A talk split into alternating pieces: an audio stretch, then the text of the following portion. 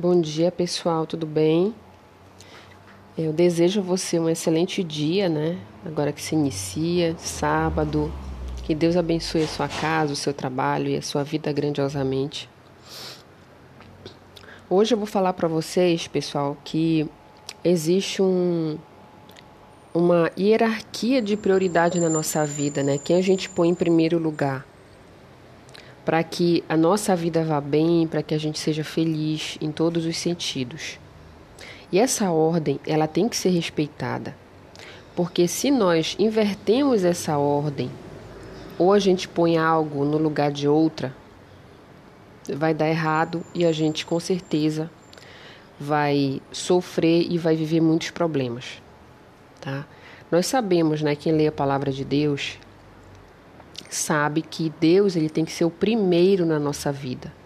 Então, acima dele ninguém, nem você mesmo, nem seu marido, nem seus filhos, nem o trabalho, nem o dinheiro, nada. Ele tem que estar em primeiro lugar, tá? Então, numa escala, ele é o primeiro, tá? O segundo é você. É você mesmo, é a própria pessoa. Ou seja, numa escala de prioridade, depois de Deus vem você. Quer dizer, você tem que trabalhar em você, você tem que se amar, você tem que aprender a se desenvolver, amadurecer espiritualmente, né? Então você tem que cuidar de você em segundo lugar. Você não pode colocar qualquer outra pessoa acima de você. No caso, pessoas né, terrenas, pessoas ou coisas. Apenas o que deve estar acima de você é o próprio Deus, certo? Depois de você, se você for casado, é o seu esposo ou a sua esposa. Tá? Você não pode colocar ela ou ele acima de você. Por quê? Porque se quando você põe algo acima de você, você está se diminuindo, menosprezando a si mesmo e elevando aquele alguém ou algo acima de você. Ou seja, você pode muito bem fazer coisas que não vão fazer bem para você, mas vai, mas vai estar apenas fazendo a vontade de uma outra pessoa. Como vocês sabem que isso acontece muito tá? Então, primeiro Deus, segundo você, depois esposo ou esposa, e em terceiro os filhos. Tá? Os filhos não é pai, mãe, irmão, sobrinho, amigo, trabalho, não. Os filhos. Depois dos filhos, o trabalho. Entendeu? Deus, você, seu esposo ou esposa, né, que é o seu cônjuge, seus filhos e depois o trabalho. Tá? Aí depois do trabalho é que você pode dar atenção e ajudar pessoas da sua família, pai, mãe, irmãos, etc. Tá? Se você for observar, pense aí, com certeza nós temos exemplo de alguém que faz a inversão dessa ordem. Por exemplo, alguém que que põe os filhos acima de tudo, até do próprio Deus. Filhos, filhos que estão sobre a nossa responsabilidade, muitas vezes não sabem o que quer. Não tem sabedoria, não tem entendimento. Você vai fazer a vontade de uma pessoa dessa acima de você, acima de Deus? De uma criança, de um jovem que ainda nem aprendeu a viver, que ainda não sabe o que é certo e errado. Mas tem gente que faz isso, pessoal. Tem pai e mãe que faz isso. Faz de tudo pelo seu filho, põe em primeiro lugar o seu filho. O que, é que acontece depois de um tempo? Nós sabemos, né? Não é preciso nem falar. O filho cresce mimado, mimada, não sabe ouvir dizer não, não amadurece, cria uma dependência dos pais não tem autonomia para dirigir a própria vida e acaba sendo ali, ao invés de ser um filho que vai trazer orgulho e vai ajudar os pais, ele vai trazer problema e dor de cabeça. Que não é isso Não é esse o objetivo né, que os pais querem. Se você, por uma outra situação, for colocar o seu pai e a mãe depois de Deus, né? Quer dizer, Deus primeiro, depois você põe o seu pai e sua mãe. Não põe nem você, nem seu esposo, nem seus filhos, né? Você vai colocar ali o pai e a mãe, o seu pai e sua mãe. Você vai começar a viver os problemas deles.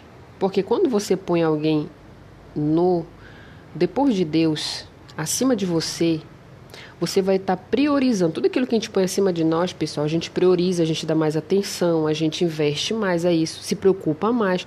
Então você imagine colocando seu pai, sua mãe, seus irmãos, seus sobrinhos, sei lá, na frente de você, do seu marido, dos seus filhos, depois ali de Deus. O que vai acontecer? Você vai viver em função dos problemas deles né, de ter cuidado com eles, de ter preocupação com eles. Então, eles têm o mundo deles, a vida deles. Sendo boa ou má, gente, cada um tem a vida que procurou. Cada um tem a vida que constituiu e você não é responsável por isso. É uma é um assunto que é complicado, porque todos nós temos um vínculo emocional com os nossos parentes, né, querendo ou não. Pai, mãe, irmãos, etc. Só que nós devemos compreender que a nossa vida ela deve ser desenvolvida independente do, da vida do meu pai, da minha mãe, dos meus irmãos, da minha família. Você tem que aprender a cortar o, o cordão umbilical. Torna-se mais difícil, por exemplo, quando de repente o seu pai e sua mãe é, criou você de maneira errada, super dependente, super ligado a eles. Então vai ser difícil você numa fase adulta, quando você constituir sua família, você se desprender deles. Vai ser difícil. Só que a lógica, o que é correto, pessoal, é você tem que viver a sua vida independente da vida dos seus pais. Você tem que compreender que você não pode estar vivendo o problema deles. Pai e mãe você tem que honrar, você tem que amar, ajudar com certeza. Mas de maneira nenhuma você pode pegar os problemas dos seus pais e trazer para sua vida, para trazer problema para você, para seu marido, para sua esposa, para os seus filhos. Você, você é uma pessoa que você tem que aprender a proteger aquilo que você constituiu. Tudo aquilo que você pegou para você como responsabilidade, digamos, um casamento, você tem que proteger esse relacionamento. Você teve filhos, você tem que proteger seus filhos, a sua família, o que você constituiu. Então é sua obrigação proteger a intimidade do seu lar. Você não pode deixar o seu emocional prejudicar aquilo que você constituiu, aquilo que é para você proteger, aquilo que é para você realmente cuidar. Porque, gente, não é de todo mundo que a gente cuida. Entenda isso. Em que você deve cuidar? De você mesmo. Depois de Deus, cuide de você mesmo, da sua vida espiritual, da sua saúde, tá? Do seu interior. Tem tanta coisa para a gente se preocupar, né, com relação a nós mesmos, que é insano a gente de, nos deixar de lado para ir trabalhar no problema dos outros. Porque cada um tem que cuidar de si mesmo, eu não é? Olha como é a lógica. Se cada um cuidasse de si mesmo, cada um cuidasse de si mesmo, ninguém geraria problema para ninguém. Eu não me sentiria obrigada, ninguém seria, se sentiria obrigado, ou por questão emocional não, de ir lá cuidar da vida do outro, de ir lá, sabe, tentar ajudar, dar um conselho. Por que isso acontece? Porque essas pessoas não conseguiram, não conseguem, né, cuidar de si mesmas. A partir do momento que ela começa a ter essa responsabilidade com ela mesma, a desenvolver autonomia de vida, ela não vai ficar perturbando os outros. Agora, tem gente, pessoal, que, olha, você tem que ser sábio até nisso. É uma pessoa que não se cuida, né? não, não se cuida, não cuida da própria vida, não procura amadurecer, não procura crescer, não procura se desenvolver, não, não procura aprender com os problemas que, no mínimo, cada pessoa deveria aprender com os problemas que arranjou. Tem pessoas que não aprendem, continuam no mesmo erro. E aí você vai ficar, olha que bobagem, você vai ficar se desgastando a sua energia, você vai ficar se estressando, Você vai ficar muitas das vezes brigando com seu marido ou com a sua esposa por causa desse parente, trazendo problema. Vale a pena, pessoal, para uma pessoa dessa que não quer mudar de vida, que não quer aprender, que não quer amadurecer? Não vale a pena. É exatamente por essa lógica que Deus ele diz para a gente cuidar de nós mesmos. Então nós temos que cuidar daquilo ali que é nosso, que é o nosso território, é meu marido, minha esposa, meus filhos, meu trabalho, minha casa. Então esse é o meu território de ação. Não o território vizinho, a casa da minha mãe, a vida da minha irmã, do meu irmão, meus sobrinhos. Isso dá muito problema e muita confusão, como muitos sabem. Então nós temos que respeitar, como eu falei no início, respeitar essa ordem de prioridade. Primeiro Deus, segundo nós mesmos, depois meu esposo ou esposa, meus filhos e depois o trabalho. Tá? Por que, que a gente não pode colocar o trabalho em primeiro lugar? É, tem gente que pode até pensar, ah, mas se eu não trabalhar, nem família eu vou ter. Isso é uma visão exagerada. Por quê? Nós podemos fazer tudo com equilíbrio, tá? O dia tem 24 horas, então nós devemos é, cuidar de cada coisa no seu devido horário, no seu devido lugar. Você tem sua responsabilidade? Tem. Agora você imagina você colocar o seu trabalho acima dos filhos. Olha o que acontece quando você põe o trabalho acima dos filhos. O filho vem querer uma atenção, conversar. No momento que você pode ajudá-lo, você pode conversar. E você simplesmente troca essa conversa por algo do trabalho. Às vezes chega o absurdo, o filho passa mal. Tô trabalhando, manda a empregada lá cuidar do meu filho no hospital. Manda minha tia, minha avó levar ele no hospital. Porque eu tô trabalhando, quer dizer, como eu falei, a prioridade é aquilo que você põe em primeiro, acima de outras coisas. Então, gente, trabalhar, a gente tem que trabalhar tem, principalmente hoje que o mundo está difícil. Nós temos que nos esforçar, nós temos que trabalhar, tudo bem. Só que nós temos que ter equilíbrio para não trocar o trabalho por algo mais importante. O relacionamento amoroso, né? Meu casamento, meus filhos, principalmente minha vida com Deus. Então nós temos que trabalhar isso, cada coisa no seu devido lugar. Se, por exemplo, hoje você está aí com, de repente, na sua vida tudo trocado, né? E você acabou de ouvir isso, né? Com certeza é Deus falando com você para te ajudar, porque Deus usa, né? Nos usa para ajudar outras pessoas. É, se você tem vontade, se você compreendeu que realmente você precisa ajustar aí a sua, a sua régua de prioridade, né? Peça a Deus. Gente, quando você quer uma coisa e você pede a Deus e Ele enxerga a sinceridade naquilo que você está pedindo, Ele vai te ajudar a fazer as mudanças que você está precisando fazer. Não tenha dúvida quanto a isso. Só que você tem que se esforçar. Muita gente cai no erro de achar que é só pedir para Deus e acabou. Ah, eu acho muito legal. Poxa, que bom que a minha vida fosse assim. O discurso é esse. Que bom que a minha vida fosse assim. Eu gostaria muito. Acho tão bonito, né? Uma família assim que faz tudo direitinho. Vou pedir a Deus. Pede. Mas aí, as ações que ela deve tomar para mudar essa realidade, ela não toma. Ela acha que Deus vai fazer isso automaticamente por ela sem ela sentir nada, sabe? Sabe qual é o problema, gente? Ninguém quer sentir a dor da mudança. Toda mudança dói, toda mudança tem a sua dificuldade de adaptação. Só que muita gente não quer passar por isso. Não quer passar por isso. Eu vou dar um exemplo aqui que meio não tem nada a ver, mas. É, por exemplo, quando você começa a fazer atividade física, você vai para uma academia fazer musculação. Tá? E você quer ganhar mais massa muscular, certo?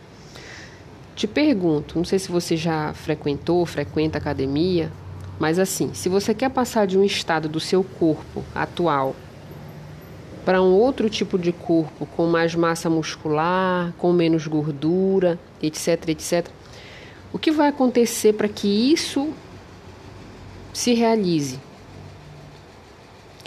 Você pode ter certeza que você vai suar, você vai ter que ter constância na academia, você vai ter que tomar alguns suplementos necessários para que isso aconteça. Você vai sentir dor na hora de você estar ali trabalhando no músculo, em cada músculo, músculo na perna, músculo no braço, na barriga, no peito. Você vai ter, você vai sentir dor. Não espere, gente, ponha na cabeça de vocês, não espere nenhum tipo de mudança né? Não espere que nenhum tipo de mudança não tenha dor na sua vida, não tenha dificuldade, não tenha adaptação. Toda mudança você vai ter que passar por um processo ou de dor ou de adaptação, tá? Muitas das vezes você vai ter, entrar em conflito com outras pessoas. Olha, uma das coisas bem sábias, eu acho que você já ouviu falar da história de Abraão, né? Abraão, quando, quando teve um encontro com Deus, o que, que foi Deus? que, que Deus falou para ele? Sai da casa da tua, da, sai da, da tua terra, da tua parentela. É, aquela a parentela de Abraão não estava vivendo conforme o desejo de Deus. Eles eram pessoas idólatras, com costumes errados, etc. E Deus queria que Abraão fosse diferente, queria tornar Abraão em algo melhor. Né? Abraão em um homem realmente temente a Deus, que seguisse os princípios e ordens de Deus, etc, etc. Imagina a situação se Deus deseja promover essa mudança em Abraão, ele vivendo lá, na terra dele na parentela. Ele ia sofrer crítica, ele ia brigar com os irmãos, com o pai, ele ia é, ser retalhado, talvez iriam tirar coisas dele. Mas esse era o preço da mudança que ele iria ter que enfrentar. O preço que Abraão pagou foi, ele teve que se desvincular. Você imagina, né, uma sociedade naquela época que era patriarcal. Então era assim, era o patriarca, que era o, o chefe da família, o maior no caso que era o pai dele. Aí tinha os irmãos, tinha o sobrinho, tinha, tinha as noras, tinha os netos. Então, eles ficavam tudo junto, eles trabalhavam junto. Você imagina o quanto foi difícil para Abraão sair dali daquele costume, daquele elo emocional, daquele vínculo com a família. Isso foi a dificuldade dele, foi o que ele teve que enfrentar para poder ter uma vida diferente. Então, pessoal, não espere que, você, que as mudanças que você precisa, você não vai sentir dor nenhuma, você não vai sentir incômodo nenhum, você não vai passar por nenhuma dificuldade com ninguém, você não vai sofrer nenhuma sanção, nenhuma crítica. É assim, pessoal.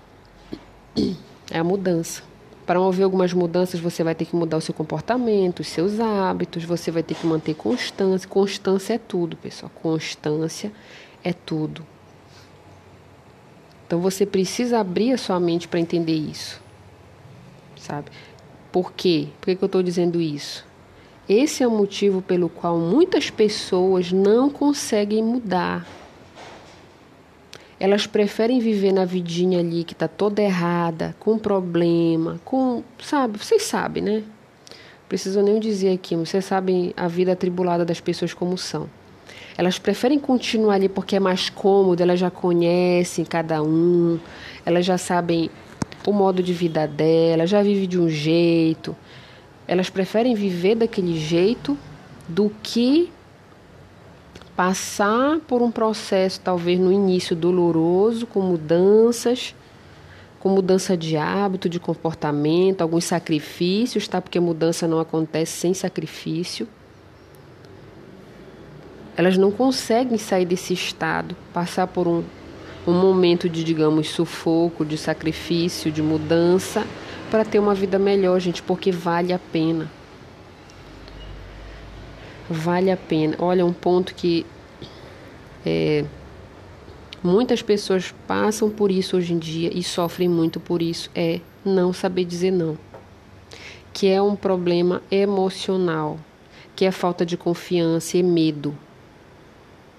A pessoa que não tem confiança em si, a pessoa que não acredita em si mesma, a pessoa que é dependente sempre de viver rodeada pelos outros, ela nunca vai aprender, ela nunca vai conseguir dizer não para aquilo que não é bom, para aquilo que é errado. Ela pode até saber, o que é errado, aquilo que vai trazer problema. Só que mesmo ela vendo que vai trazer problema, ela diz sim, porque ela não sabe dizer não.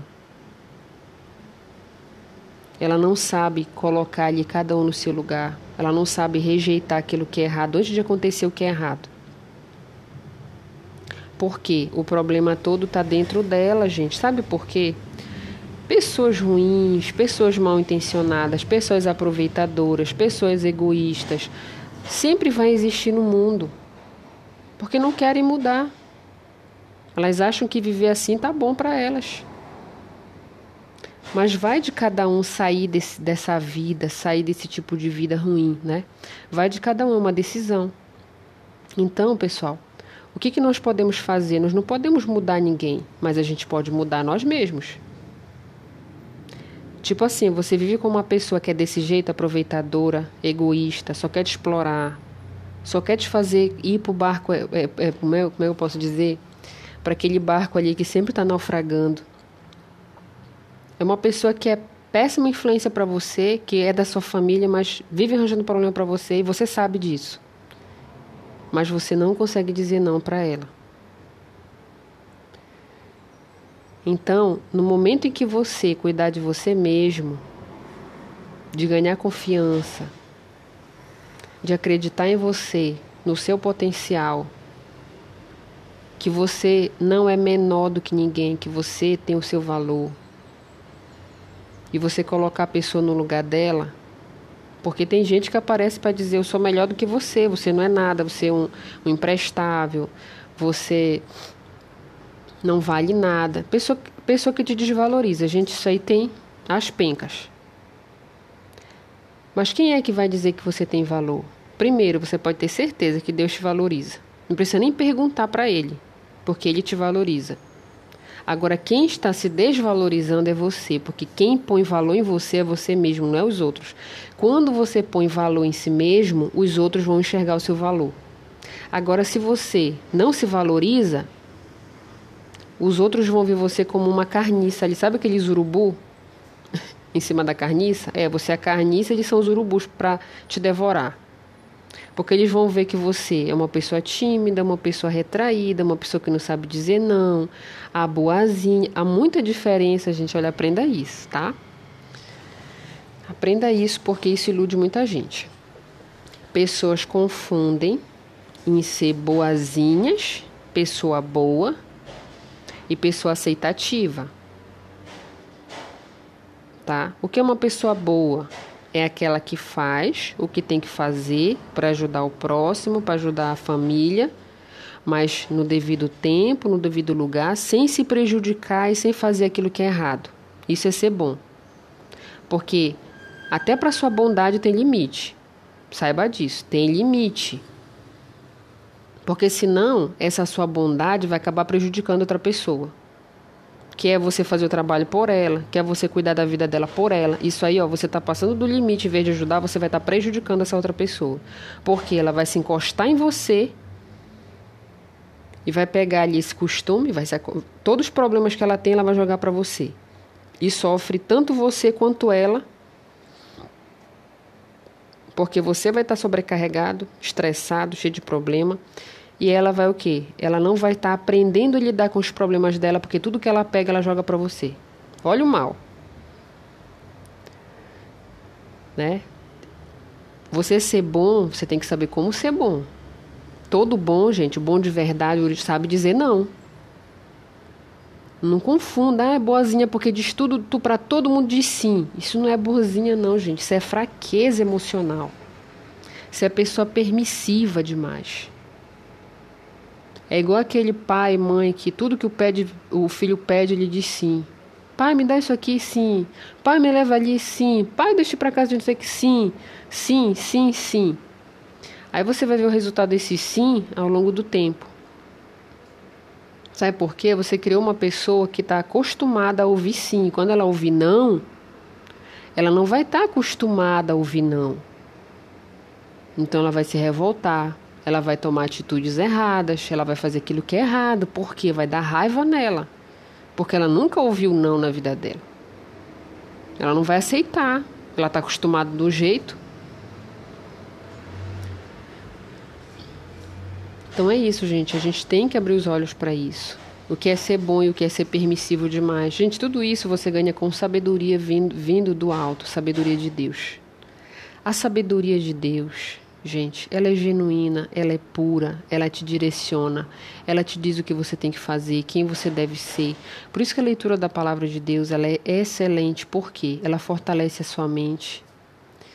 E ela diz aquilo que está certo e que é errado. Ela te ajuda a trabalhar o teu emocional, o teu interior, teus pensamentos, ela começa a te dar força. Se você é uma pessoa permissiva demais, peça a Deus ajuda para que ela para que você consiga trabalhar isso dentro de você, mudar e conseguir dizer não para aquilo que é errado. Você começar a colocar a sua vida no eixo, começar a pôr ordem na sua casa. Com Deus, nós podemos tudo. Não há nada, né, que a gente não possa conseguir, né, sem Deus. A gente, com Deus, a gente vence todas as coisas. Por mais que você tenha uma situação que você possa acreditar nesse momento e dizer assim, mas é impossível isso aqui. Isso aqui. Gente, o único lugar onde vai ser impossível é na sua própria mente. Mas na realidade, de fato, não é impossível. Porque se você for pensar em Deus, reflete em Deus, as maravilhas que ele fez. Ele abriu o mar vermelho, né? ele mandou as pragas lá para o Egito, ele ressuscitou morto, ele criou paralítico, ele, ele é, curou o paralítico. Ele fez tantos e tantos e tantos milagres e, e continua fazendo. E por que, que a gente acredita que a nossa situação ele não vai poder mudar? E diga-se de passagem, ele não muda sozinho, você tem que ajudar. Deus, eu já falei aqui em outros áudios, né? Deus não vai fazer por você aquilo que você pode fazer. Ele age naquilo que você não consegue fazer. Aquilo que você consegue, você tem que fazer. Tá bom? Porque Deus não é aquele pai e mãe permissivo que a gente tem aqui na terra. Tudo ele faz pelo filho e deixa ele de braços cruzados sem fazer nada. Não, gente, não é assim não. Deus vai fazer o quê? Olha, meu filho, isso aí você não consegue, eu vou fazer por você. Por que, que eu vou fazer por você o que você não consegue? Porque você está fazendo aquilo que você pode conseguir. Você está indo ali até seu limite, você já fez a sua parte, agora eu vou fazer a minha. É assim que Deus trabalha. Então a gente tem que tirar também, é tipo uma religiosidade da cabeça. Já vi um monte de gente pensando desse jeito, ah, eu vou pedir que Deus dá tudo na mão de Deus, ó, eu vou deixar tudo na mão de Deus. Quer dizer, Deus vai trabalhar sozinho pela minha causa? Claro que não, gente. Ah, Deus vai pôr ordem na minha casa. Deus vai ajudar a minha vida, a minha casa, Deus vai consertar meu relacionamento. Mas você não mexe um dedo. Você não toma uma atitude, você não muda nem um pouquinho o seu comportamento. Você não realiza ações para que aquilo possa ser transformado. Aí você acha que Deus vai fazer o trabalho sozinho? Ele não vai fazer nada, você vai ficar só se iludindo, ele pedindo, pedindo, pedindo, não vai acontecer nada. Porque Deus só vai trabalhar, gente, quando tem Deus, ele não age, ele reage a você. Aprenda isso. Quando você tem um objetivo na sua vida, um projeto, algo que você quer realizar, você age você conversa com Deus, Senhor, eu quero fazer isso aqui, eu quero que isso aconteça na minha vida e você vai agir. Quando você age, Deus vai reagir. Agora não fique pensando que você só falando, olha, ah, eu queria tanto isso aqui, Senhor, eu queria que consertar a minha vida, eu queria ajeitar isso aqui. E você acha que Deus vai lá trabalhar para você como se fosse um empregado? Não. Você vai agir e Deus vai reagir. Porque ele vê, olha, minha filha está ali trabalhando por aquele objetivo que ela quer, que ela já pediu para mim, então agora eu vou, eu vou agir com ela. Eu vou reagir ao que ela já está agindo. Essa é a reação de Deus. Gente, é assim qualquer coisa na fé. Se você tem um problema espiritual, um problema emocional, depressão, qualquer coisa, você tem. Sei lá, gente, pode ser qualquer tipo de problema que você estiver enfrentando. Você pode agir na fé, Vá na igreja fazer uma corrente. Gente, tem ações que elas são espirituais, são invisíveis, que a pessoa pensa, ah, mas não vai dar jeito. Vai dar jeito, pessoal. Porque olha só, assim como tem uma ação que gera uma reação material, física que você vê, a mesma forma acontece no mundo espiritual. Quando você exerce uma ação em prol de alguma coisa, acreditando naquilo ali, Deus vai fazer aquilo. Deus vai fazer com que aquilo aconteça porque você agiu a sua fé. Você agiu a sua fé, você fez por onde, você foi, você foi lá na você caminhou para lá na igreja, de repente você pegou um ônibus, é muito longe a igreja, você foi, pegou. Então, gente, desde o momento que você colocou o seu pé para fora de casa e caminhou até a igreja, você já está exercendo uma ação para a mudança do seu problema, para a solução do seu problema. E como Deus não vai responder, como Deus não vai reagir, gente, é impossível isso. Agora, se você só quer, quer, quer, mas você não levanta nem da cadeira, aí você acha que Deus é o que? Burro? Deus é Deus, gente. Ele é maior do que tudo, ele é o primeiro de tudo, de todos, ele que criou o mundo. Então, não ache que Deus vai ser um serviçal de você, que vai pegar ali os seus desejos e trazer para você numa bandeja. À medida com que você age, Deus reage. Se você agir mais, Deus, Deus vai reagir mais, é proporcional. Uma vez eu estava ouvindo uma palestra né, do pastor e estava falando sobre a ação do Espírito Santo. Ele diz assim que o Espírito Santo ele faz coisas grandiosas na vida de alguém, porém ele caminha conforme a pessoa caminha. Se ela acha que ela vai só 100 metros, ele vai caminhar até 100 metros com ela. Se ele acha que vai um quilômetro, dois quilômetros, três quilômetros, o Espírito Santo vai acompanhar. O grande problema é que a gente se limita. A gente acha que a gente não consegue, a gente acredita que a gente não é capaz, que a gente não pode mudar aquilo. Gente, o maior empecilho na nossa vida de mudança é a nossa própria crença. Quando a gente acredita que não pode, que não consegue, a gente está limitando a ação do Espírito Santo na nossa vida e de Deus. Porque olha só, o Espírito Santo está ali do seu lado. Ah, se você não acredita, então o que, que eu vou fazer? Se você não acredita, se você, se você diz que você só caminha uma quadra da tua casa, você acredita que só consegue caminhar aqui? Quem sou eu para dizer que tu consegue mais? Porque você tem que acreditar primeiro. Tudo é decisão, tudo é escolha, pessoal. Deus dá. Deus põe à nossa frente né, a escolha, a bênção e a maldição. O Senhor Jesus disse que um pingo de fé, né, uma fé no tamanho de um grão de mostarda, pode fazer coisas grandiosas, pode mover montanhas. Porque para a fé não há limite, não há embargo, não há limitações, não há, não há cerca, não há muro, não há nada. Mas desde que você consiga ali alimentar aquela fé para que ela cresça, e você tem que crescer junto com ela, a sua mente, acreditar que eu posso, posso mudar a minha realidade, posso mudar a minha vida. Só que você tem que querer, gente. Tem que estar junto o trabalho, trabalho corpo, alma e mente. Aí você vai ver o que Deus vai fazer na sua vida. Então era essa palavra, gente. Eu estendi um pouquinho, mas eu creio que foi muito bom essa palavra, né, que a gente conversou hoje. E peço que Deus te ilumine, né, ilumine a tua mente, o teu interior, que Deus te guarde, te dê sabedoria, que a sabedoria de Deus é valiosíssima. Ela é uma joia rara, a sabedoria de Deus. Porque a pessoa que não é sábia, ela sofre muito. Ela não consegue distinguir o certo e errado, aquilo que faz bem, o que faz mal. Então, busque a Deus, busque o caminho de Deus, busque os conselhos de Deus, porque Ele é que vai conseguir mudar o seu pensamento, né? E, consequentemente, você vai conseguir mudar a sua vida. Tá bom? Que Deus te ilumine e te abençoe. Amém.